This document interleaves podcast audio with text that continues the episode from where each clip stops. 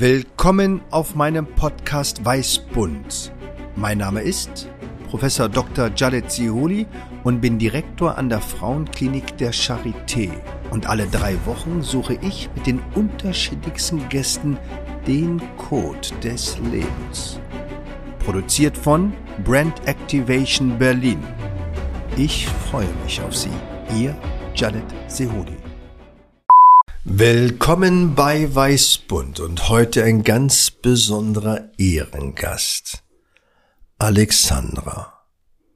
Niemand kann sich besser beschreiben als Mann-Frau selbst. Wer bist du? Ja, hi. Ähm, und zwar, äh, wer, wer bin ich? Also ich äh, bin auf jeden Fall erstmal Berlinerin. Äh, ich bin in Berlin äh, aufgewachsen, in Schöneberg.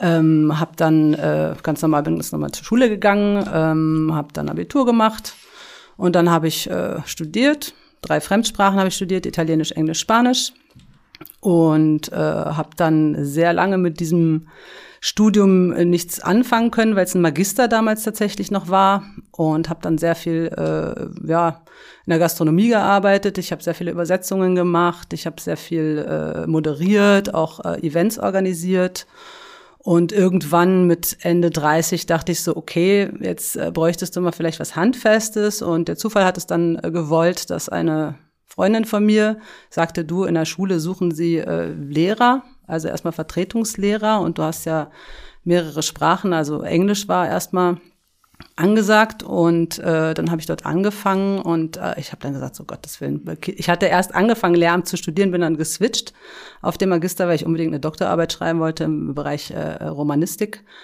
und äh, ja, äh, habe dann erstmal dort als äh, PKB-Kraft angefangen, beziehungsweise nennen wir das auch Löffel, äh, Lehrkraft ohne volle Lehrbefähigung, Vertretungslehrerin. Löffel. Ja, LO, äh, Lehrkraft ohne volle Lehrbefähigung ist dann so der, die Abkürzung dafür. Davon gibt es mittlerweile sehr viele, weil wir einen sehr großen Lehrermangel haben in Berlin. Und das hat dann interessanterweise sehr gut gepasst, also gerade an dem Standpunkt, äh, wo die Schule ist, nämlich in äh, Neukölln. Ja, es sind äh, es ist eine sogenannte Brennpunktschule. Und dort habe ich dann erstmal eine halbe Stelle unterrichtet, dann wurde der Bedarf immer größer, habe dann einfach äh, weitergemacht. Und es hat äh, meinem äh, damaligen Direktor sehr gut gefallen. Und der meinte dann, ob ich nicht einen sogenannten Quereinstieg machen wollen würde. Und dann dachte ich, boah, jetzt mit 40 nochmal, aber ich musste zum Glück nicht noch was nachstudieren, also meine Fächer haben so gereicht, ja, und äh, bin dann einfach direkt ins Referendariat anderthalb Jahre, habe das dann vor, ja, ich denke, es war 2020 abgeschlossen und seitdem bin ich halt, äh, ja, also auf dem Papier eine Lehrerin wie äh, alle anderen auch. Ja, das ist soweit erstmal. Ich bin ja aus dem Wedding. Oh. Ist wahrscheinlich auch ein Brennpunktbezirk. Ja.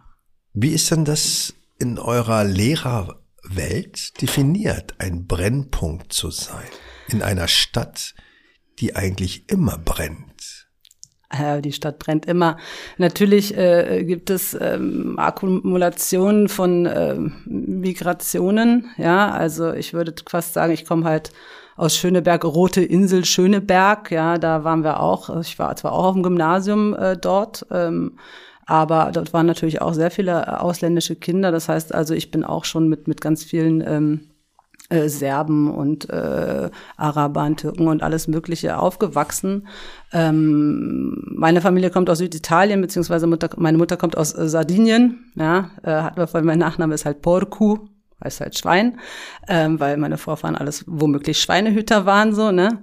Und äh, ja, ähm, da hat sich halt alles irgendwie getroffen. Und ich glaube, dass eben gerade Wedding ähm, und eben Neukölln, wo ich ja arbeite, äh, da komprimiert sich sowas natürlich auch nochmal. Ne? Da hast du dann eben diese, ja, es gibt, also ich muss ja ein bisschen weiter ausholen, als äh, Brennpunkt Schule äh, werden halt ähm, Schulen bezeichnet, wo ähm, die, sagen wir mal, die, die Familien sehr viel Unterstützung vom Staat bekommen. Tatsächlich ähm, wäre das auch ein bisschen eine Kritik, aber ich glaube, man ist jetzt mittlerweile dabei, das auch ein bisschen äh, ähm, umzustellen ähm, dass die das nicht das einzige Kriterium ist, dass irgendwie, ich weiß jetzt nicht, wie viel Prozent es sind, aber 80, glaube ich, oder 85 Prozent einfach also einen Berlin-Pass haben oder vom Jobcenter irgendwie abhängig sind. Ähm, und ich, ich denke, ich würde für meinen äh, Geschmack äh, behaupten, dass man als Kriterium äh, natürlich auch noch andere Sachen heranziehen müsste, wie äh, wie, wie leben die Kinder? Wie viele Gewaltvorfälle haben wir zum Beispiel? Ja, also solche Sachen äh, spielen da an diesem Brennpunkt, äh, an dieser Definition des Brennpunktes äh, augenscheinlich nicht so eine Rolle. Ich denke, das ganz wichtig ist, mhm. weil das Thema Migration ist ja ein Teil unserer Gesellschaft und mhm. dass das eben manchmal brennend, wenn es auffällt, mhm. Aber an sich gibt, kann es ja gar keine Schule auch in dieser Stadt, in diesem Land sein, ohne Migration, weil Migration ist ja mehr als nur aus einem anderen Land geboren zu sein, sondern es geht um die Eltern, es geht genau um die Kultur, es geht um die Adaptation und wie lernt man denn am besten? Wie ja. lernt man am besten in der Schule? Also ich kann dir nur sagen, ich selbst habe eine sehr kritische Haltung zu Lehrerinnen und Lehrern aus meiner Weddinger Zeit, habe ja ein, eine 5 in Deutsch, eine 5 in Kunst und eine 5, glaube ich, in Latein gehabt und hatte da aber damals das äh, Gymnasium die Probezeit nicht bestanden und bin von der sechsten Klasse mit 13 hm. Einsen und weiß nicht, sieben Zweien dann nachdem ich das Probejahr nicht bestanden habe, auf die Realschule, damals auf die Herbert-Huber-Schule gegangen, mhm. ohne dass die Lehrerinnen und Lehrer mit mir gesprochen haben und ohne dass ich auch das irgendjemand erzählt habe und das für mich wirklich ein Trauma war. Ich habe erst vor einigen Tagen darüber nachgedacht, wie traumatisch für mich die Lateinprüfungen waren, weil ich da wirklich nichts verstanden habe. Aber niemand kam auf mich zu. Niemand hat mir äh, hat gefragt, wie kann das sein, dass jemand, der so viel Einsen hatte, in einem halben Jahr plötzlich eine 5 in Kunst äh, kriegt. Hm. Und es gab auch keinen Dialog mit meinen Eltern, die selbst hm. Analphabeten waren. Also wie lernt man am besten und ist denn das Schulsystem wirklich das, was man zeitgemäße Didaktik meint? Ähm, ja, erstmal noch eine Rückfrage. Wie war denn da die Stimmung in Wedding dann auf dieser Schule? Also war das, äh, gab es bei euch viele äh, Gewaltvorfälle zum nein, Beispiel nein, nein, oder ähm, aggressives Potenzial auch Lehrern gegenüber, dass sie beleidigt worden sind oder sowas? Nein, nein. Ich fühlte mich mhm. einfach wirklich, also ich kann nur sagen, ich kam ja aus der äh, Prinzenallee mhm. und bin dann ja drei Kilometer weiter in der Diesterwegschule gewesen. Ich fühlte mich einfach nicht Teil dieser Gruppe. Also es hat sich, man versucht, man hat versucht dann auch ähm, das System zu verändern, logischerweise. Und ich muss sagen, dass mein Referendariat sehr gut war. Also ich hatte sehr, sehr tolle ähm, äh, Dozenten, ja. Und ähm, gerade an so einer Schule wie unserer äh, gibt es halt zwei Aspekte, die da wichtig sind. Einer ist wirklich möglichst interessanten Unterricht zu machen, auch gerade für motorische Lerner, zum Beispiel auch Kinder, die äh, bestimmte Status haben, wie äh, ADHS oder äh, MSOTS oder ähm, ähm, äh, Leserecht. Ist ja Inklusion, ist ja auch ein ganz großes Thema, eben gerade in der integrierten äh, Sekundarstufe. Und äh, da sollte man versuchen, äh, als Lehrer möglichst äh, ähm, ja die die Sozialform viel zu wechseln, auch äh, Spiele äh, zu machen. Oder eins meiner äh, Dinge, die ich äh, gerne mache, ist zum Beispiel ein Laufdiktat. Ja, dann äh, läuft das Kind, hat einen Text auf der anderen Seite und dann kommt es zurück, merkt sich was davon und äh, diktiert es quasi dem anderen Kind und das schreibt es dann auf und dann wechseln sie. Oder ein Escape Room zu machen, zu sagen so, ey, wir haben ja verschiedene Stationen, ähm, wenn ihr die abgearbeitet habt, dann bekommt ihr den Schlüssel und kommt aus der zweiten Tür raus.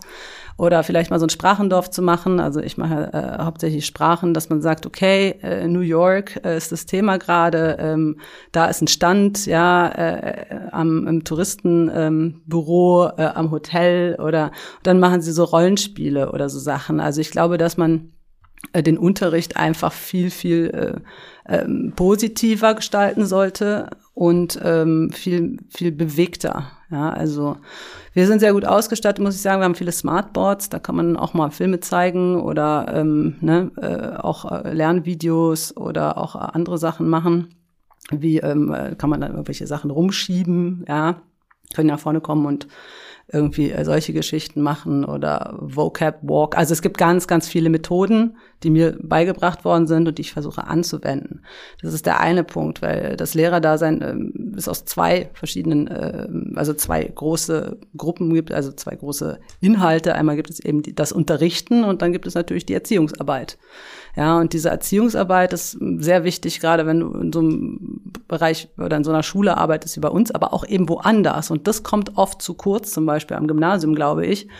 Und deswegen, äh, jetzt habe ich auch gleich noch eine Idee, ähm, du musst eine Bindung auch zu dem Schüler ein bisschen aufbauen, ja. Also ich treibe mich zum Beispiel ganz viel auf dem Schulhof rum und unterhalte mich einfach, fragst so, ey, äh, wie geht's denn deiner Schwester oder so, weil dann weiß man auch, aus was für Familien die kommen. Oder äh, wie war es gestern beim Fußballtraining? Und dann hat man halt solche Gespräche auch mit denen und das erzeugt natürlich wahnsinnig viel Nähe und auch äh, Bindung. Also so eine Bindungsarbeit ist total wichtig und ähm, Deswegen finde ich auch äh, den Titel deiner, äh, deiner Sendung hier so fantastisch, weil ähm, als ich dann äh, gehört habe, warum du das überhaupt machst, ähm, wenn ich das richtig verstanden habe, habe ich dann da halt so eine Parallele gesehen weil ähm, Lehrer natürlich auch immer irgendwie wie so eine Statue gesehen werden, ja, als hätten wir gar kein Privatleben, so das ist der Lehrer, der ist halt da, der bringt mir was bei, ja, und äh, der andere Funktion hat er irgendwie gar nicht. Das wäre so das Weiß, ja, so der ist da, um mir Englisch beizubringen. Aber das Bund daran wäre, äh, zu sagen so, ey, ich bin auch eigentlich dein Mentor, ich bin irgendwie jetzt familiär, so ein bisschen wie deine große Schwester vielleicht. Ich kann auch deine Freundin sein, wenn du ein Problem hast, kommst du zu mir an irgendwie und erklärst mir das. Und das, äh, das hat natürlich ganz viele äh, Facetten da noch dabei, ja. Und äh, das fand ich eigentlich ganz guten, gut, guten, ja, dieser Titel, Weiß Bund, passt halt auch zu diesem Lehrerdasein, weil wir sind nicht nur irgendwie eine Statue, die da vorne steht und spricht, ja, sondern wir, wir sollten einfach mehr auch auf die Kinder zugehen und äh, da auch äh, arbeiten dran. Ne? Wir sind ja bei Weißbund auf der Suche nach dem Code des Lebens. Und auch in der Medizin ist natürlich das Lehren, das Lernen das großartigste Thema überhaupt. Und ich finde das so wichtig, auch bei der Übermittlung von schlechten Nachrichten, mhm. über die Botschaft, über die Sprache, steht immer die Beziehung. Klar. Und deswegen finde ich das großartig, weil ich hatte immer nur diese Hierarchie in meiner äh, Jugend erlebt mit Lehrerinnen und Lehrer. Und ich denke, dass diese Beziehungsarbeit und das Soziale natürlich auch Hürden durchbricht und das Lernen auch total ja, erleichtert. Ich hatte heute ein Gespräch, da ging es um Videosprechstunden.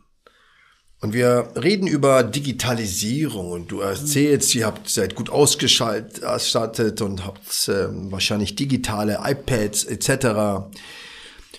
Aber wie schaffen wir es, digitale Kommunikationsmedien zu nutzen und die Beziehung zwischen zwei Menschen, zwischen den Kindern, aber auch zwischen den Lehrern, den Eltern so zu nutzen, dass sie nicht ablenkt, dass sie nicht behindert, sondern die Beziehungsstärke unterstützt. Wie machst du das, wenn alle Kinder doch alle nur am Smartphone Games spielen wollen. Ja, na, ich meine, gut, da kann ich dich genauso fragen, wenn du jetzt einen, einen Arzt hast, den jungen Arzt, äh, dem da was erklärst, ist ja auch nicht so, dass du sagst, du, oh, ich bin jetzt hier der Oberarzt und äh, das ist hier äh, ein besserer Automechaniker, ja, weißt, äh, oder wie, wie machst du denn das? Also Ich äh, antworte du, äh, dir, nachdem okay. du meine Frage beantwortet hast. Alles klar. Nee, ähm, ich, also gerade, wo es halt sehr stark herauskam, war natürlich die Pandemie, ja. Da hatten wir große Probleme, auch äh, besonders ältere äh, Lehrer, die dann auch gar nicht so fit waren äh, im Bereich Digitalisierung. Manche von denen haben dann äh, Probleme gehabt, ihre E-Mails abzurufen und auf einmal standst du da und warst so, äh, okay, wie komme ich jetzt an das Kind heran? Ähm, und am Anfang hatten wir tatsächlich nur äh, das Handy zur Verfügung, gerade an unserer Schule, weil die kommen halt eben aus Verhältnissen, wo nicht jetzt dieses Kind einen Laptop hat, ja, dann musstest du ja richtig was einfallen lassen. Und äh, da habe ich ganz viele Sachen gemacht, auf einen YouTube-Channel aufgemacht für die, wo sie anklicken konnten, sich ein paar Lernvideos anschauen konnten. Oder halt eben, ähm, es gibt ja auch so, so, so ganz tolle Programme, sind auch in der Zeit herausgekommen für Lehrer. So ein Quizlet zum Beispiel, da können sie auch Vokabeln sich ähm, selber sozusagen äh, beibringen. Ähm, und ja, da sind, ist man schon, äh, obwohl äh, trotz der Distanz auch wieder irgendwie zusammengerückt, wenn man halt engagiert war und sich die Sachen auch ausgedacht hat und gesagt hat, so, hey, komm, ich bin da. Und ähm, dann hat man natürlich äh, Wege gefunden. Es gab dann auch Lernplattformen, wo wir den Kindern auch direkt schreiben konnten. Dann haben wir auch Videokonferenzen gemacht. Ähm, da, da haben wir denen auch sehr viel beibringen können, zum Beispiel in der Digitalisierung. Und was äh, jetzt, ähm, es ist ein, ein großes Problem insgesamt äh, mit den Smartphones grundsätzlich, weil sie die natürlich auch teilweise benutzen, um Fotos zu machen, äh, auch Fotos von anderen Kindern oder von Lehrern, was man ja nicht möchte, oder kleinere Videos oder äh, neulich gab es einen Gewaltvorfall, der wurde dann auch gefilmt. Ja, sowas ist natürlich auch nicht so schön. Äh, da muss man halt gucken, wo man diese, diesen Spagat schafft, zu sagen, okay, ähm, das Smartphone bitte nicht ja, ähm, so im Bereich und auch äh, eigentlich, es gibt auch die Hausordnungen, schreiben auch meistens vor, dass du es gar nicht benutzen darfst. Dann haben sie aber ihren Stundenplan auf dem Smartphone oder sie bekommen auch äh, Änderungen vielleicht da rein oder ähm, ja, manchmal wollen sie auch nur auf ihre Uhr schauen. Das ist also, die können viele äh, können noch keine normale Uhr mehr lesen. Ne? Das muss man sich ja auch mal vorstellen. Ich habe das aus meinem Spanischunterricht komplett verbannt, äh, die Uhr, also eine Zeigeruhr zu unterrichten, weil wenn ich sage, es ist Viertel nach drei, dann gucken die mich an und sagen was. Ähm, also die können auch nicht auf eine Uhr gucken, äh, die im Klassenraum hängt oder in der Mensa hängt und sagen so jetzt, äh, oh, in, in äh, fünf Minuten klingelt's oder so, ja. Dann ist immer, und dann gucken sie natürlich auf ihr Smartphone. Und da muss man halt schauen, äh, dass man halt das Smartphone äh, gut in den Unterricht auch integriert. Da gibt's auch ganz tolle Programme, zum Beispiel Kahoot ist sowas, da kann man auch Quiz auch machen und dann loggen sich alle ein und gut, der eine oder andere gibt sich dann einen komischen Namen und auf einmal äh, guckst du dann und dann äh, Omar hat sich eingeloggt, äh, was weiß ich, Miriam auch und äh, Mia Khalifa auch. Also so Sachen, wo du dann sagst, okay, das können wir jetzt bitte mal. Und dann kann man solche Sachen erstellen einfach und dann können die Fragen beantworten auf so einem Kahoot-Spiel. Und das ist jetzt nicht so die Regel, das, das mache ich ganz selten mal hinten raus, aber das sind Möglichkeiten, wo man auch sagt, okay, wir integrieren natürlich. Äh, wir haben auch Padlets mittlerweile, ja, also da hat sich die Senatsverwaltung dann doch äh, durchgedrungen, was heißt durchgedrungen, die haben halt einfach wirklich das dann zur Verfügung gestellt. Wir haben einen Raum, wo halt äh, die immer aufgeladen werden, dann kann man sich auch da so einen Satz holen und dann kann man auch äh, auf dem Padlet direkt arbeiten. Also diese, diese Grätsche versuchen wir halt irgendwie äh, äh zu, herbeizuführen, ja. Und, äh, ich hatte heute auch so eine Besprechung eben genau zu diesem Thema und da ging es darum, ja, es gibt ja auch Ärzte, die das gar nicht wollen, dass eine Videosprechstunde eben durchgeführt wird. Die wollen lieber, dass jemand kommt. Und da habe ich gesagt, ja, das will ich auch lieber, aber die Wahrheit ist doch, dass es auf jeden Fall immer Situationen gibt, mhm. wo man digitale Medien nutzen muss. Also geht es doch gar nicht um, ob ich will oder nicht will. Ich muss das irgendwie organisieren mhm. oder delegieren oder strukturieren. Und diese trianguläre Kommunikation zwischen Mensch, Maschine, Mensch ist nicht selbstverständlich sondern muss eben, denke ich, trainiert und gelernt werden. Und deswegen ist, glaube ich, das doch relativ klar, dass es in die menschliche Beziehung geht. Und wie baue ich das ein, die Technik? Und deswegen bin ich auch nicht so ein Fan davon, das zu verbieten. Und äh, wir schaffen es auch nicht bei meinen Kindern ähm, weil wir auch nicht davon überzeugt sind, dass absolute Verbote sinnhaft ja. sind. Das spüren sie, das nutzen sie auch schamlos aus, muss Richtig. ich sagen. Aber man muss eine Balance finden, die nicht immer leicht ist, die auch nicht immer konfliktfrei ist. Und aber ich denke, man muss es aussprechen und ich bin dabei auch Checklisten zu entwickeln für Medizinerinnen und Mediziner, aber auch für Patientinnen, wie man mit umgeht. Und ähm, weil es ist nicht selbstverständlich, nur weil man ein iPhone hat, dass man weiß, wie der Datenschutz tickt, was erlaubt ist, was noch geht und was vielleicht zu weit geht. Mhm. In dem Zusammenhang habe ich eine Frage. Das Thema Mobbing und das Thema Respekt und gerade wir sprachen vorhin von Brennpunkten. Das kann ja verschiedenste Gründe haben, warum es brennt. Das kann aufgrund einer unterschiedlichen Weltanschauung sein, das kann aufgrund verschiedener sozialer Hierarchien sein, arm, reich. Mhm. Das kann religiös bedingt sein oder vermeintlich spirituell.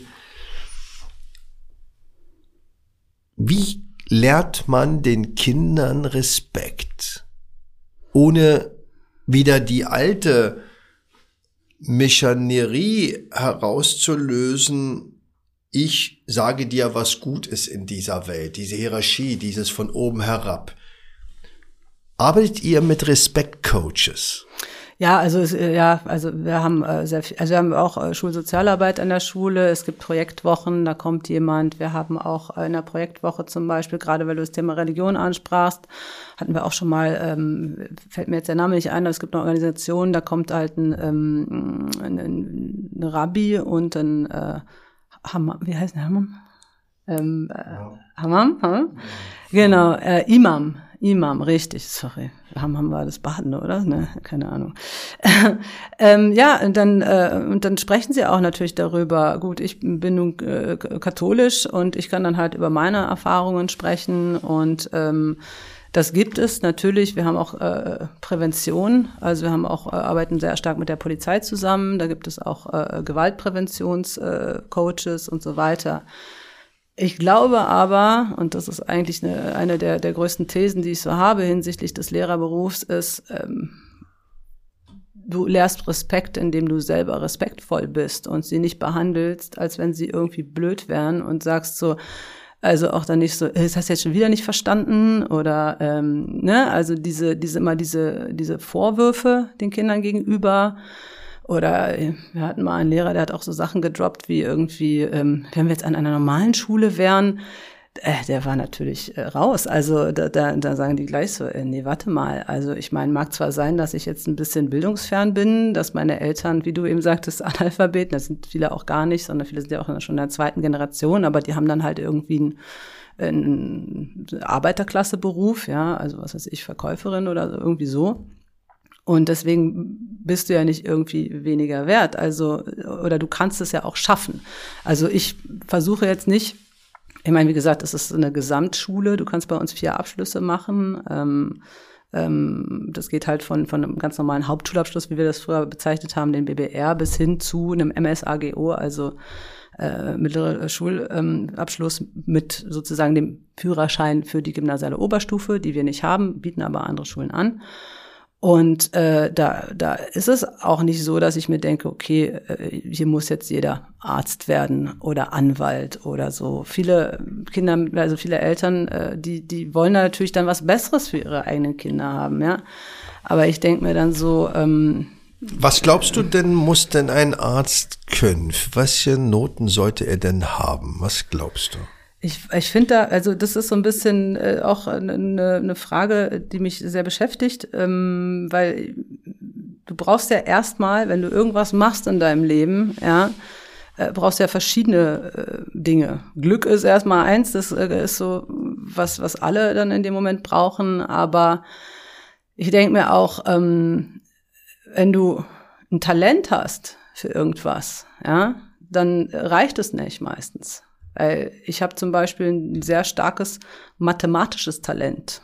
Habe ich. Ich kann sehr gut Kopf rechnen. Ich hatte immer, es hat, interessiert mich aber nicht. Ja, so, also, was mache ich denn jetzt damit mit meinem Talent? Dann gibt es andere Leute, die haben für irgendwas gar kein Talent, haben aber voll Bock, das zu machen. Was dann, braucht ein Arzt? Na, ein Arzt braucht erstmal, ähm, meiner Meinung nach, ähm, kommt drauf an, was für ein Arzt der ist, logischerweise, ja. Ähm, Hautarzt, also was Hautarzt, braucht ein Hautarzt? Ja, also ähm, ich kenne mich in dem Bereich leider nicht so gut aus, aber ähm, ich glaube, du brauchst erstmal Ruhe, also Geduld ist natürlich eine Sache, wo ich mir denke, die du brauchst. Und auch so ein bisschen Menschen lesen zu können. Was, was braucht er Mathematik? Ähm, Braucht ein Hautarzt Mathematik? Nö, ich denke für kleinere Abrechnungen vielleicht oder sowas. Nein, ich finde auch, ähm, ja, man muss dann auch eben schauen, aber dafür gibt's ja dann auch, ähm, ja, genau. Das, das Problem ist, dass, dass man so viele Fächer unterrichtet ähm, und ähm, zum Beispiel am Gymnasium hast du dann zum Beispiel deine Leistungskurse und man sagt, okay, das ist dann die Richtung, wo es hingeht. Das hast du jetzt äh, zum Beispiel an so einer ISS gar nicht äh, so richtig. Also du kannst zwar ein Wahlpflichtfach wählen, aber du musst Deutsch, Mathe, Englisch musst du einfach drauf haben. Ja, und wenn da äh, das Ding nicht äh, sitzt, dann gehst du halt ohne Abschluss. Da kannst du so gut in Kunst sein und in Sport sein, wie du willst. Und das finde ich halt wieder schade, weil wenn einer wirklich so eine krasse Begabung hat, ja, hatte ich auch schon mal einen, einen Schüler, der war unglaublich handwerklich begabt. Und der äh, hatte in Englisch dann eine gute Note, Deutsch war so, naja, und Mathe war dann ganz schlecht, der ist ohne Abschluss gegangen, obwohl er bei seinem Praktikum in der, äh, beim, beim Automechaniker hat er eine Eins bekommen, ja, und äh, war dann so, ja, okay, aber die wollen dann diesen Abschluss sehen. Und da gehen ganz viele Talente oder auch Leute, die Talent haben für irgendwas und auch noch Lust drauf haben, es zu machen, gehen verloren am System ein bisschen. Also hm. so. Und äh, was jetzt, und ich glaube, das ist bei einem Arzt kann das genauso sein, ja. Wenn, dann hat er halt irgendwie so einen Notendurchschnitt von 3, irgendwas, weil malen kann er nicht, ähm, Sport hat er vielleicht auch nicht so ein, und dann äh, fallen dann Musik, vielleicht findet er dann die eine Lehrerin auch ein bisschen doof, ja. Ähm, ich habe zum Beispiel einen Schüler, der ist, der ist Fußballer, der ist, der spielt jeden Tag Fußball und der schwänzt die ganze Zeit seinen, äh, seinen, seinen anderen Sportkurs, weil er dann einfach äh, in der sechsten Stunde sagt so, pff, nö, ich mache ja genug Sport, ja, so. Aber er muss ja irgendein Fach dann noch wählen. Ja, geht da jetzt irgendwie mit äh, einem Punkt fünf Minus aus diesem WP-Kurs raus. Also da sollte man mal gucken, wie man das alles nochmal anders gewichtet vielleicht. So. Absolut. Ich frage deswegen, ich erinnere mich noch in der. Also Latein, Latein brauchtest du als äh, brauchtest, brauchst du doch, oder? Ein bisschen, da musstest du ja die Sachen einfach auswendig lernen, oder? Als Arzt muss man noch viele lateinische Vokabeln auswendig lernen, aber deswegen musst du ja nicht wissen, wie die, wie die äh, Deklination irgendwie von Amicus ist oder so, ne? Absolut. Also ich habe, wie gesagt, eine 5 in Latein gehabt. Ähm, habe auch keine Beziehung zu dieser Sprache, muss ich sagen. Ähm, und habe auf dem äh, im Studium, ich habe keine einzige Prüfung nicht bestanden. Auch nicht die Lateinprüfung, die Terminologie. Das sind einfach auswendige lerne Wörter ohne Deklination. Und das funktioniert. Und ich finde das ganz so wichtig. Aber ich war damals als Kind äh, in der zehnten Klasse auf einem Aufbaugymnasium. Mhm. Ja, ist ja so ähnlich, kam aus der Realschule und dann auf das Gymnasium, hatte eben als Leistungskurs Sport und Bio, weil ich selbst auch Fußballer in Berlin war und ähm, dachte, Sport wird schon gut sein. Es war ein Drama aber, weil ich ja tanzen musste, schwimmen musste und turnen musste, was mich eigentlich nicht interessiert hatte und ich auch nicht geeignet war. Aber der Lehrer fragte uns beim Abschluss jeden Einzelnen, was er werden will. Und als ich dran war an der Reihe, sagte ich, ich will Arzt werden. Und er lachte mhm. und sagte, welche Note hast du in Mathematik? Da meine ich, eine drei. Ich meinte, das wird nix, weil in Biologie hast du auch eine drei. Und ich habe mich nicht getraut, das zu widersprechen. Ja. Mhm. Aber ich finde das so traumatisch, weil es geht nicht um diese Noten. Und ich sage immer, wenn ich mit 2,3 Abitur den Wedding überstanden habe, dann ist das so wie 1,0 wahrscheinlich in Niederbayern aus Waldkirchen. Und es geht um mehr, es geht um den Willen, es geht natürlich viel um Glück. Aber so ist das auch bei den Krebsdiagnosen, wenn es um Prognosen geht. Natürlich gibt es Dinge, die die Dinge wahrscheinlicher machen. Eine Frau, die operiert wird ohne Tumorrest nach einer siebenstündigen Operation, hat eine bessere Prognose als eine Frau, die sieben Stunden operiert wird und Rest Krebs zurückbleibt. Aber selbst wenn der Tumor zurückbleibt, ist es nicht ausgeschlossen, dass diese Frau überlebt und geheilt wird. Und ich denke, dass beide Perspektiven dazugehören. Und deswegen finde ich das so großartig, dass du das Ganze siehst. Noch ein sensibles Thema. Mhm. Gewalt gegen Lehrer. Mhm. Ich selbst bin ja überfallen worden. Nach einer neunstündigen Operation von zwei Schurken aus dieser Stadt. Und die haben ja nach einer Operation einer Frau mit Eierstockkrebs, die aus England extra zu uns reiste, um die Operation zu bekommen, mit Baseballschlägern auf mich eingeschlagen. Und das ist kein Einzelfall. In Deutschland werden ganz viele Ärzte und Ärzte mhm. bedroht. Wie ist das bei den Lehrern? Gibt es natürlich Fälle. Also ich muss sagen, dass ich persönlich war noch nie betroffen, weil ich auch äh, immer sehr deeskalierend, äh, de deeskalierend sag mal, bin, ähm, weil ich das Kind dann auch oft direkt angucke und sage so, nee, wir beide gehen jetzt mal reden. Also selbst wenn es mich im ersten Moment beleidigt, also äh, der erste Schritt ist ja erstmal, dass sie dann du zu dir sagen, so, was willst du oder so, ne? Und dann sage ich, ja, warte mal, erstmal möchte ich jetzt mal kurz mit dir reden, so. Und oft, wenn man sich dann beschäftigt damit und nicht sagt so, ja, was machst du, du kriegst jetzt gleich einen Tadel und äh, ich rufe jetzt deine Eltern an und die holen dich ab und äh, so, ne, sondern es ist ja erstmal ein Kind, ja. Also und ich bin ja der Erwachsene in dem Moment. Und äh, das ist natürlich jetzt anders, als wenn du von Erwachsenen irgendwie, äh, ne, dann, dann, dann sollte man erstmal versuchen rauszufinden, wo kommt denn diese Aggression bei diesem Kind überhaupt her? Warum ist es jetzt zu mir so gemein? Oder ich reflektiere mich auch selber und sage dann so, ey, habe ich irgendwas Falsches gesagt? So hatte ich neulich einen Fall, das war auch so, aber das war dann, da hatte ich dann auch, war dann ganz, ganz süß eigentlich, weil er fing dann an, ein Junge mit, mit lauter, mit so einem Parfüm ist ja so ein Ding, ne? Und dann hat er die ganze Zeit rumgesprüht und dann sagte ich so, bitte kannst du, ne? Und dann sagt er so, warum und so. Und ich sag so, ey, das stinkt voll. Ich sag, mir wird gleich schlecht, ich krieg Kopfschmerzen, so, ne? Und dann hat er sich halt hingesetzt und dann hab ich hin, ich sag so, ja, hier komm, das Arbeitswort, nee, mache ich jetzt nicht bin sauer auf dich. Ich sage, erstmal duzt du mich nicht. Also was willst du denn jetzt? Ich sag so, ich möchte, dass du mitarbeitest. Ich sage, wir können gerne nach der Stunde nochmal sprechen. Also nee, mache ich nicht. Und dann war er ganz bockig. Und dann hat er auch irgendwas gesagt auf, äh, auf seiner Sprache. Und dann habe ich, äh, was ich auch verstanden habe natürlich, ich habe dann gesagt, so, du kannst dir jetzt bis zum Ende der Stunde überlegen, ob du ähm, hier sauer rausgehen möchtest mit mir äh, und ich das dann anderweitig klären muss oder wir beide können das dann nach der Stunde klären. Aber ähm, ich sage, ich bin jetzt überhaupt nicht böse auf dich, aber ich möchte noch mal, dass wir darüber reden. So, und dann war die Stunde zu Ende und er hat auch nichts gemacht. Aber dann habe ich ihn halt angeguckt und dann blieb er dann noch, weil ich dann gesagt, wer kann denn hier noch die Stühle mit aufstellen? Und dann hat er das auch gemacht und ich habe dann gemerkt, so okay, und dann dachte ich so, okay, aber ich bin ja jetzt der Erwachsene. Und dann habe ich zu ihm gesagt, hör mal zu, wenn ich irgendwas gesagt habe, was dich verletzt hat, dann tut es mir voll leid, so, ne? Und dann hat er gesagt, ja, also, dass die das da gesagt, er sagt so, ich wollte ja extra für sie gut riechen und sie sind ja eine meiner Lieblingslehrerinnen. Und dann haben sie mich jetzt hier, haben sie gesagt, ich stinke, da war ich jetzt erstmal sauer, so. Und dann haben wir den, die, den Turn einfach bekommen, ja? Und hätte ich jetzt, äh, hätte ich jetzt anders reagiert und zu ihm gesagt, so, ja, das stinkt aber wirklich und äh, geh raus und geh hier in, in äh, äh, auf den Hof oder oder wir haben so einen Auffangraum, wo, wo dann halt auch Kinder, die äh, und viele Unterrichtsstörungen jetzt äh, begehen, innerhalb einer Stunde dann hingehen können. Da sitzt dann noch mal ein anderer Lehrer und führt noch ein pädagogisches Gespräch und so. Oder hätte ich gesagt, so ich rufe jetzt deinen, äh, deinen Vater an und ne, dann dann wäre das halt komplett eskaliert. Und ich glaube, solche Sachen kannst du einfach mit mit ja so banal es sich anhört. Die brauchen Liebe ja, also äh, deswegen kann ich jetzt nicht so relaten mit diesem Gewalt, aber äh, Kollegen, äh, Kollegen und Kolleginnen, wo dann äh, sowas, dann eskaliert das halt bis hin, dass der dann anfängt zu sagen, so ich hau dir auf die Schnauze gleich oder anfängt den zu beschmeißen mit irgendwas. Und das ist natürlich dann so, kommt zu verbaler Gewalt äh, und äh, teilweise auch zu körperlicher, was ja dann auch wieder schwieriger ist, weil wir sind ja nun auch bisschen größer und stabiler. Wobei, wenn einer aus der zehnten Klasse jetzt da mm, boxt oder so, die haben dann halt auch schon eine schöne Statur ja, und ja, so halt, ne? Und die Eltern?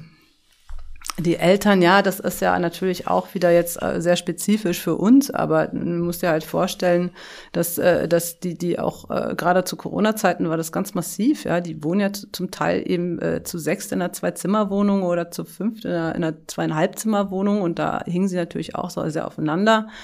Und da kann man sich auch schon vorstellen, dass da zu Hause nicht alles rund läuft. Grundsätzlich ist es auch so, dass, dass viele von denen, die kommen auch oft zu spät in den Unterricht, ja. Und dann, ähm, ich frage dann aber, was war denn los? Bevor ich sage, äh, du bist zu spät, sondern was war los so? Ja, der Bus, okay, der Bus ist eine Sache.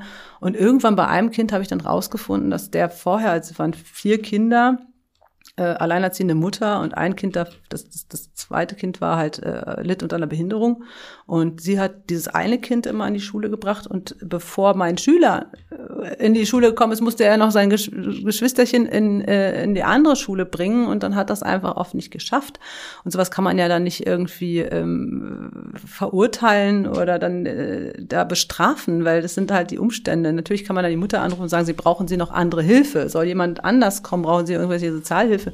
Also äh, Hilfe im, im sozialen Bereich, äh, gibt ja auch Leute, die dann, äh, die man da auch dazu holen kann, aber ähm, ich glaube, da, da muss man einfach viel sensibler immer rangehen an die Sache und mit viel Liebe und ja, Geduld auch. Ja. Auf der Suche nach dem Code des Lebens und wenn wir als Medizinerinnen und Mediziner uns mit Patientinnen oder Patienten beschäftigen, geht's immer auch um die Angehörigen. Mhm. Und was ich manchmal beobachte, ist, dass dann die Kommunikation sich dann manchmal verläuft, weil der Ehemann, die Angehörigen sehr dominant oder sehr emotional sind. Mhm. Und wenn ich ab und zu bei den ehemaligen Elternsitzungen bei war, mhm. war ich schon manchmal verwundert, wie ähm, sag ich jetzt mal, wie energisch manche Eltern mhm. mit den Lehrerinnen und Lehrern gesprochen haben. Bei mir in der Kindheit hatte ich ein sehr lustiges, aber auch trauriges Erlebnis, dass äh, wir auf einer Reise waren in Berchtesgaden und wir wirklich sehr gelitten haben als Kinder. Obwohl ich ja im Leistungskurs hm. Sport war, wollten wir eigentlich feiern und wir waren durch das steinende Meer unterwegs, hatten kaum Essen, führten uns krank und ich meine Mutter anrief und sagte, Mama, ich will eigentlich zurück. Und sie sagte, ja, und euer Lehrer? Und der sagte, nein, der will nicht, dass wir zurückgehen. Aber ich will weg. Das ist hier unglaublich. Ich habe Hunger. Mir ist kalt.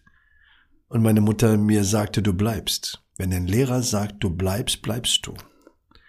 Aber wenn ich in diesen Sitzungen war, machte ich mir echt Sorgen und wie, ich will nicht sagen meditant. Und da kann ich mir gut vorstellen, dass das teilweise auch ein Konflikt ist, der Druck der Eltern. Mhm. Wie gehst du damit um? Und ist das auch eine Situation, wo man sich eben abgrenzen muss, dem Kindeswohl sich ja stellt. Wie geht ihr damit um? Also ich glaube, ich habe ich hab ja auch viele Freunde, die zum Beispiel auf dem Gymnasium arbeiten. Ne? Da hast du dann halt teilweise eben äh, genau den entgegengesetzten Fall, nämlich diese Helikoptereltern. Ja, dann sagen die so, ja, es kann gar nicht sein, dass mein Kind jetzt hier eine 2 Plus hat. Eigentlich muss es eine 1 Minus haben. Ja, die werden dann bombardiert und dann müssen sie sich rechtfertigen, warum sie diese oder jene Note gegeben haben. Ja? Und äh, dann, ja, ne, dann werden die Kinder so ein bisschen in den Himmel gehoben und dann hast du auf der Ebene dann Probleme, dass sie teilweise auch verklagt werden, Lehrer, weil so ne. Das ist bei uns natürlich nicht der Fall. Wir haben auch sehr viele ähm, schuldistante Kinder, wo, wo du dann auch äh, Schulversäumnisanzeigen schreibst, Kindeswohlgefährdungsanzeigen schreiben musst, irgendwann schalten musst, das Jugendamt involviert wird und so weiter, damit die Kinder erstmal überhaupt wieder in die Schule kommen. Und dann ist ja klar, dass es äh, die Noten irgendwo im Keller sind. Da wird dann gar nicht diskutiert.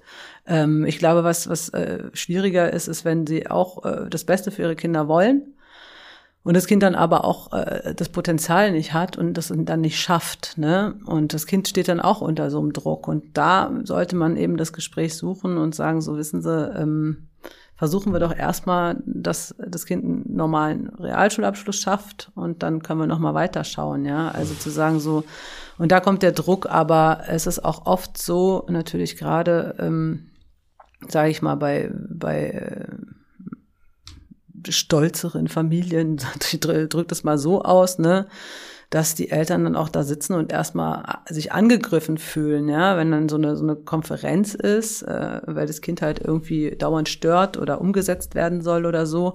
Und dann jemand die ganze Zeit immer nur anfängt zu sagen, ja, der macht das und der hat das gemacht und der hat das gemacht und deswegen kriegt er die Ordnungsmaßnahme und deswegen kommt das und deswegen wird er hier suspendiert und so weiter ähm, man muss die Eltern auch ein bisschen abholen und sagen, so hören Sie mal zu, ähm, das Kind hat Potenzial in die und die Richtung, aber vielleicht können Sie auch mal mit Ihrem Kind darüber sprechen, dass der, ich erfinde jetzt irgendeinen Namen, äh, äh, äh, nee, finde ich nicht. Sonst ist es klar irgendwie, was für, eine, was für ein Bereich ist. Aber ähm, dass man auch sagt, ähm, der Junge oder das Mädchen könnte diese Aggression eigentlich total gut nutzen, um die Klasse auch ein bisschen zu leiten oder zu führen und äh, da ähm, äh, nicht den Klassenclown zu spielen, sondern die anderen auch unterstützen, weil das Potenzial da da ist. Also da dann auch wieder mehr das Positive auch den Eltern erstmal äh, nahelegt und äh, die Eltern auch mit ins Boot holt und sagt, kommt mal zu, wir sind ja da, um ihr, ich, ich werde ja dafür bezahlt, um deinem Kind was beizubringen. Ich bin ja nicht dein Feind. Und ich glaube, das ist auch so ein, so ein äh, ich glaube, beim Arzt hat man das vielleicht nicht. Oder der Arzt ist ja, wird ja nicht als Feind gesehen, oder doch. Ich finde, die, also Polizei wird auch oft als Feind gesehen. Ja, und Lehrer auch so. Und dann stehe ich manchmal da und sage so, ey, ich bin nicht dein Feind, ich bin jetzt nicht hier. Aber da kommen wir wieder auf dieses Notending, ja. Ich bin dann da, um die zu bewerten. Und dann sagen die manchmal, was habe ich denn jetzt für eine Stundennote? Sage ich so, du hast erstmal ein Herzchen oder ein Sternchen oder ein Plus oder sowas gekriegt. Dann ich will aber meine Note wissen. Ich sag so, du, deine Note ist irrelevant. Ich kann dir auch eine Eins geben. Aber wenn du im Vorstellungsgespräch sitzt dann, weil du sagst, du möchtest irgendwie bei einer Bank arbeiten und der guckt drauf und sagt so, wow, du hast ja eine Zwei in Englisch. Und dann fängt er an, mit dir zu Englisch zu sprechen. Du kannst dann kein Englisch, dann ist es völlig egal, welche Note ich dir da gegeben habe. Also mir ist es viel wichtiger, die Kompetenz mhm. zu vermitteln und das, das, das Wissen, und das sage ich denen auch so direkt, hör zu, vergiss mal die Noten, ja, erstmal, sondern äh, arbeite daran, dass du die Sachen kannst. Und wenn ein Kind sagt, wissen Sie, ich kann, ich habe überhaupt gar keinen Bezug zu Sprachen. Ja. ja. Also ich habe einen wunderbaren Bezug. Ich bin ja selber schon äh, dreisprachig aufgewachsen irgendwie. Und da war es natürlich relativ einfach, äh, die anderen Sprachen äh, noch äh, dazu zu kriegen, weil wenn du erstmal Italienisch und Sardisch kannst, dann äh, ist Spanisch, äh, ja, naja, Französisch, also die ganzen romanischen Sprachen gehen dann, die germanischen Sprachen gehen dann. Jetzt äh, lerne ich gerade Türkisch, weil mir ein bisschen langweilig geworden ist mit meinen äh, ganzen Sprachen, die alle irgendwie äh, ähnlich sind. Und ähm, ja, äh, dann, dann sagst du halt, das, sagt dir das Kind meistens so, wissen Sie, und dann sag ich so, pass auf wir machen jetzt einen Lehrer-Schüler-Vertrag sozusagen. Welche Note hättest du denn gerne? Und dann sagt er ja mindestens eine vier oder eine drei. Und dann sage ich ja, dafür erwarte ich jetzt von dir, dass du äh, immer mitschreibst oder so oder dich meldest. Vokabeltest, die Vokabeln einfach auswendig lernen oder gut, wir versuchen natürlich auch die Vokabeltests ein bisschen äh, ähm, äh, auf einen besseren Anforderungsbereich drei irgendwie zu bringen oder so, aber ähm, ja, da, sowas kann man natürlich auch aushandeln. Also und äh, haben deine Lehrer das nicht gemacht, weil Nein. du sagtest, die haben nicht mit dir gesprochen Nein. und nicht und dann kamen die einfach an und haben gesagt so ja, du äh, du kriegst jetzt einfach die fünf ohne vorher zu dir zu sagen, hör mal zu, ja. welche Note wäre ja. dir denn angenehm? Und dann hättest du gesagt, so, okay, was muss ich jetzt dafür machen? Ja. Und dann hättest du dann statt einer fünf in Latein die vier einfach gehabt und äh, dann, dann wäre das doch für alle angenehmer auch gewesen. Also die Kommunikation fehlt dann einfach, ja. Und dieses Feindbild ist halt äh, sehr, sehr, sehr hässlich. Also der Lehrer ist mein Feind sozusagen. Und das äh, finde ich, äh, da arbeite ich zum Beispiel persönlich sehr, sehr stark dran, dass, dass dieses, dieses Bild äh, verschwindet oder dass sie mich nicht sehen und sagen so, oh Gott, da kommt jetzt wieder die Frau, die mir irgendwie eine Fünf reindrückt oder ja. so, ne? Also das ist absolut. Also ich habe die ja die Lehrer nicht als Feinde wahrgenommen, sondern aber als Fremde. Ja, also, also extrem Fremde Ende, muss ich mhm. sagen. Und ähm, deswegen finde ich das so wichtig, dass die Beziehungsebene so ist. Und wie gesagt, das ist sehr ähnlich, weil am Ende des Tages ähm, kann es auch daran gelegen haben, dass sie mir vielleicht die Hilfe angeboten haben, aber ich kann mich nicht daran erinnern. Und so ist das auch, wenn ein Arzt mit einer Patientin spricht und man sagt, ja, ist nicht aufgeklärt worden und sagt dann der Arzt, ja, er hat's aber gemacht. Weil man muss sich daran messen, was ankommt. Mhm. Nicht, was man vielleicht gesagt hat oder indirekt angesprochen hat. Das Thema Pascha, Kinder. Mhm. Das Thema, das Thema Diskriminierung von Ethnizitäten. Mhm. Ist das ein Thema? Weil du bist ja in einer Brennpunktschule, mhm. auch wenn ich diesen Terminus nicht mag, ist das denn so? Ähm, jein. Es ist interessant. Also der, der Zusammenhalt ist teilweise unglaublich groß, weil sie wissen, dass sie alle irgendwie im gleichen Boot sitzen. Und ähm, dann gibt es natürlich teilweise ein bisschen religiöse Sachen, wobei äh, da sind zum Beispiel die Albaner die geschmeidigsten, weil du hast halt muslimische Albaner und christliche Albaner, so, und das wissen die auch untereinander, ist irgendwie nicht so ein, nicht so ein, nicht so ein Thema. Äh, da kann es manchmal zu Konflikten kommen, auch unter einzelnen Gruppen, die so ein bisschen clanmäßig unterwegs sind, sage ich mal, äh, wo dann ich hole jetzt meinen Bruder, ich hole meine Cousin und auf einmal hast du dann auch wirklich manchmal vor der Schule äh, zwei Gruppen äh, mit und dann kommt es halt zu haufenweisen äh, Suspendierungen oder sowas, ne? Ähm, das ist äh, natürlich äh, ein Thema. Und dann aber eine, ein total schöner Moment äh, war einmal, da, da, da, da war ich irgendwie im Klassenraum und dann stand einer auf, sagte, darf ich kurz rausgehen? Und ich sagte, was, was willst du denn machen? Sagt er so, ich möchte Wasser trinken. Ich sag's ja, wo ist denn das Problem? sagt er so, äh, hier ist Ramadan, meine Mitschüler dürfen nichts trinken, ich möchte jetzt nicht vor denen trinken. Und das fand ich irgendwie so großartig, dass die bei sowas dann wieder komplett sozial sind oder auch irgendwie im Klassenverband dann sich auch gegenseitig beschützen und auch unterstützen. Weil da kommen wir wieder in so andere äh, Bereiche. Eben dieses, dieses ganze aus dem Ghetto kommen oder aus einer aus einem Migrationsding, das das macht, das stärkt dich ähm, anders. Ja, und es, es gibt dir auch ein bisschen so einen Überlebensinstinkt mit und auch wieder, äh, ja, sie was, sie haben schon eine soziale Verantwortung untereinander und das wissen sie auch und klar mobben die sich und mm, hänseln sich auch, auch aber teilweise äh, wie ganz normale Pubertierende wegen der Zahnspange oder wegen des Gewichts oder wegen äh, diesen so, ne? Aber ja, ähm, Diskriminierung gibt es natürlich, aber ähm, auf anderen Ebenen so. Also mm, ja. Ich denke auch, dass das eben wahrscheinlich eben ähm, gar nicht unbedingt was mit der Religion oder mit der Kultur zu tun hat. Ich erinnere mich an meine Kindheit und wir hatten eine Schule im Wedding und die andere Schule, in einer Schule war eine Sonderschule mhm. und die war getrennt von einem Weg von etwa fünf Metern. Und in den Pausen haben wir uns begegnet, aber nicht in der Schule, sondern nur auf dem Schulplatz, getrennt durch diese vier Meter. Und für uns waren es die Aussätzigen, die Sonderschüler. Mhm. Und wahrscheinlich haben die Sonderschüler uns genauso wahrgenommen. Aber es gab keine Beziehung zu uns und wir haben auch nicht verstanden, wer sie sind und was, wir haben sie eher von oben herab beobachtet. Mhm. Und wir hatten auch in meiner Schule Gastarbeiterklassen. Mhm wo das Fach Mathematik, hm. das Fach Sport in türkischer Sprache durchgeführt worden ist und auch die Lehrer türkisch waren, die mit uns gar keine Beziehung hatten, obwohl wir im selben Gebäude waren. Mhm. Und uns ist das auch nie erklärt worden und wir hatten auch keine Beziehung zu denen. Selbst beim Spielen nicht, weil sie waren mhm. getrennt. Und mhm. es hieß immer, das ist die Gastarbeiterklasse. Und ich finde es so wichtig, dass wir eben das Verstehen, dass es ja am wichtigsten ist, zu erklären. Und nicht zu kategorisieren und zu sagen, ja, das ist der Albaner, der denkt immer so, oder das ist ähm, der Schüler oder die Lehrer. Wir arbeiten mit Stereotypisierung, mhm. die uns extrem behindern. Ja? ja. Und ich glaube, es ist wichtig, dass wir den Kindern beibringen, dass man erstmal anders sein darf.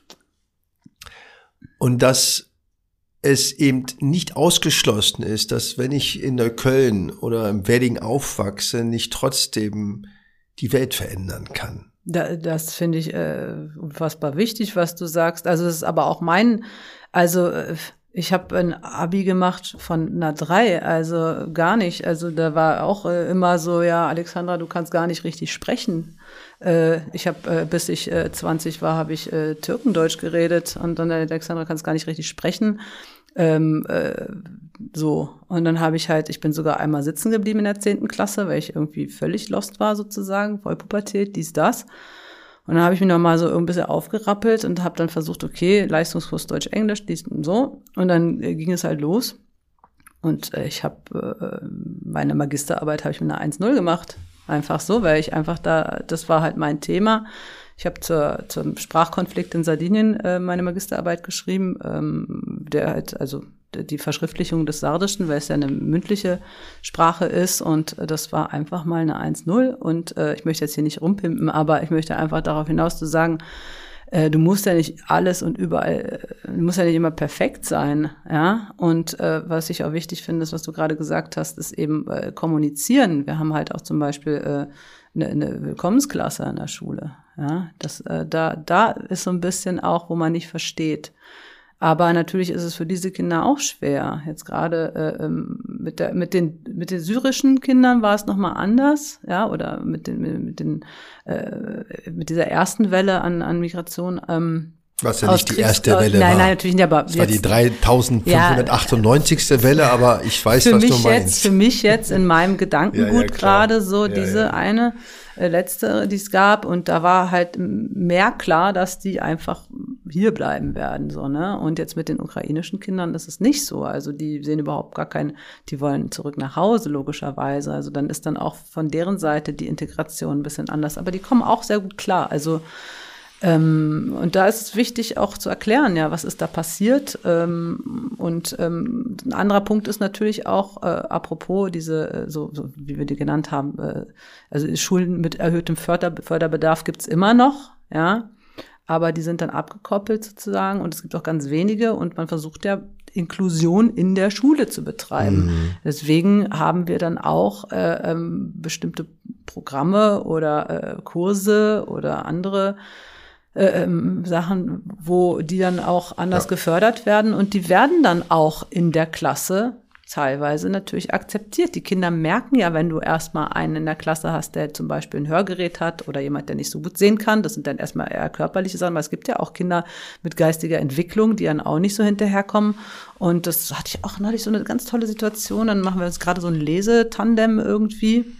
Und dann hat der eine sich auch neben den anderen gesetzt, der halt auch wirklich äh, äh, nicht so viel kann und dann hat er dem das richtig, hat dann wirklich gesagt, so komm, wir lesen das jetzt zusammen und dann haben sie zusammen laut gelesen und dann hat er ihn verbessert, gesagt, guck mal, nee, guck mal, das Wort hier ist ja so.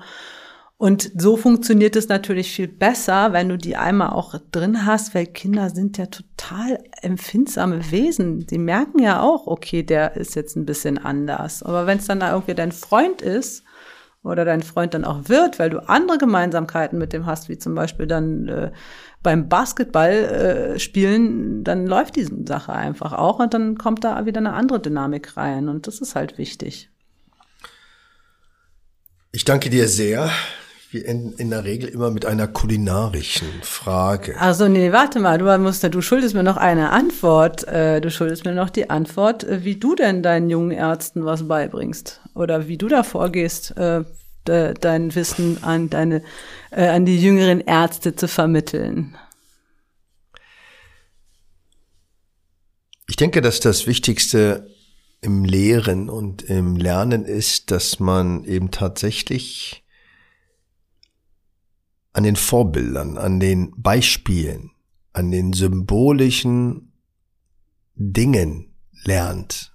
Das sind Dinge wie eine Operation ist geplant, aber sie ist schlecht geplant und dass man es schafft, trotz der ökonomischen Zwänge eine Operation nicht durchzuführen, den Operationssaal freizulassen, der bezahlt ist, der eigentlich gebucht ist, um dann die Krankenkassenbeiträge abzurufen, abzusagen und das zu erklären, warum ich das tue. Oder ich jetzt gerade bin ja heute verspätet gekommen von einer Visite wo eine Patientin liegt, die ich seit vielen Jahren kenne, die im Sterbeprozess ist. Und schon ein Arzt heute da war und ich sagte, und wie ist Ihre Entscheidung? Sie sagte, ja, sie sollte entscheiden zwischen, das sagte die Assistentin, ja, zwischen Best Supportive Care, also was man am besten tun kann, um die Schmerzen etc. zu entfernen, oder eine Chemotherapie oder eine Drainage. Und ich sage, falsch. Eine Schmerztherapie im Sterbeprozess ist keine Wahl, es ist ein Muss und dann kommen erst die anderen Dinge. Und das sind so Dinge, die ich versuche zu lehren, aber man muss auch demütig sein, dass Lernen Selbstverantwortung ist. Mhm. Ich muss es wollen. Man kann die Türen öffnen, aber den Weg gehen zum Lehren und zum Lernen muss man selbst. Und was ich sehr schön finde, ist zu zeigen, Latein zu lernen ist vielleicht gut, aber im Sinne der Anwendung. Was interessiert mich, wenn ich über den, über Cäsar lese? Aber ich gar keine Beziehung zu Cäsar, aber ich lese auch als Weddinger nicht Asterix und Obelix, mhm. weil das viel zu teuer war sondern wir haben alte Disney-Bücher gelesen. Mhm. Das heißt, den Bezug zum Leben, zu dem vielleicht Feld, wo ich vielleicht mich weiterentwickeln kann, vielleicht. Und auch zu schauen, welche Talente hat jemand. Ist er eben eher ökonomisch trainiert, dann ist er eben, warum nicht Arzt und Betriebswirt aber ist er vielleicht eher Musiker? Warum ist er nicht ein Arzt und er Musiktherapeut und wird eben nicht Hautarzt, sondern vielleicht Psychosomat? Mhm. Das heißt, das ist für mich personalisiertes Lehren und Lernen und zu verstehen, dass jeder Lehrer und Lehrerin ist. Nicht nur ich, sondern jeder. Ja, und jeder ist auch ein Lerner, was Eben. ich jetzt auch. Studierender, äh, ich sage ja, immer, ich bin Studierender. Genau, also ähm, äh, meine Kinder freuen sich total, wenn ich da mit meinem Türkischbuch ankomme und sage so, boah, was ist denn das hier? Kannst du mir das mal erklären? Eben. Dann so, Toll. Sie lernen Türkisch, ja. Ich sag so, das kannst du mir jetzt besser mal ja. erklären als äh, jeder andere, so, ne? Und das ist auch toll. Ja. Also, was ist das Lieblingsessen deiner Schülerinnen und Schüler? Was geht immer und was geht nie? Immer geht es natürlich bei Jugendlichen alles, was fettig ist, Pizza und so. Was ich also ganz, äh, die haben diese Angewohnheit, morgens holen sie sich irgendwie so China-Nudeln im Becher beim, äh, bei irgendwo äh, vorne, ja, morgens schon. Also die können natürlich alles essen, äh, also gerade eben solche äh, Sachen. Was ich aber, wir waren auch, wir waren in, in Spanien jetzt auf, äh, auf Kursfahrt gewesen im Oktober. Und was ich da gemerkt habe, ist, dass sie dann doch auch, äh, äh, manche von denen hatten Berührungsängste mit diesem spanischen Essen, weil sie sagen so äh, Fisch und dies und das gut. Äh, äh, und es gab ja jetzt nicht nur Schweinefleisch, sondern auch irgendwie Rind und alle möglichen äh, Sachen. Und da hatten sie mit manchen Sachen auch Berührungsängste. Andere haben gesagt, so, boah, das probiere ich jetzt alles hier aus, einmal durch die Bank weg. Und äh, ich muss sagen, wenn wir dann wirklich sowas machen wie so ein Bazar, jetzt haben wir auch gesammelt äh, für, für, das ist zum Beispiel auch total schön, ja. Äh, die haben jetzt immer so ein Bazar aufgestellt draußen, Sachen verkauft und äh, jetzt für das Erd, für die Erdbebenkatastrophe Toll. dazu ja. spenden. Da ist total viel Geld zusammengekommen und dann hat der eine dann so Röllchen von der Mutti mitgebracht oder auch was gebacken und mhm. die kommen aus Familien, wo man sehr gut isst. Also die, die, äh, die essen die, diese, diese, diese ganzen Soßen und äh, äh, die, die, die, arabisches Essen, das äh, türkisches Essen, ja. das ist alles äh, so, so fein und so. Und wir haben auch vietnamesische Kinder, viele, die haben, kommen auch äh, wieder aus einer ganz anderen Essenskultur.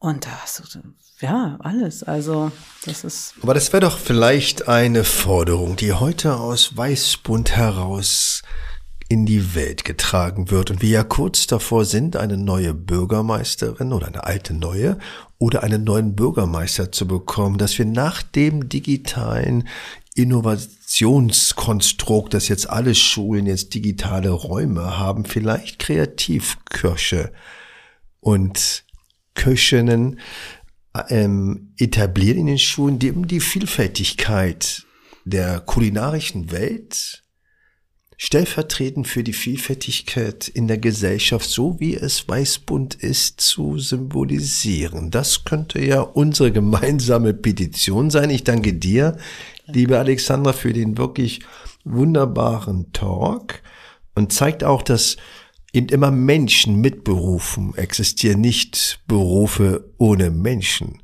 Und das vielleicht auch genau das Gespräch ist, was wir wünschen, das Gespräch in Augenhöhe oder noch besser in Herzenshöhe. Vielen Dank für deinen Besuch. Ich danke dir. Danke.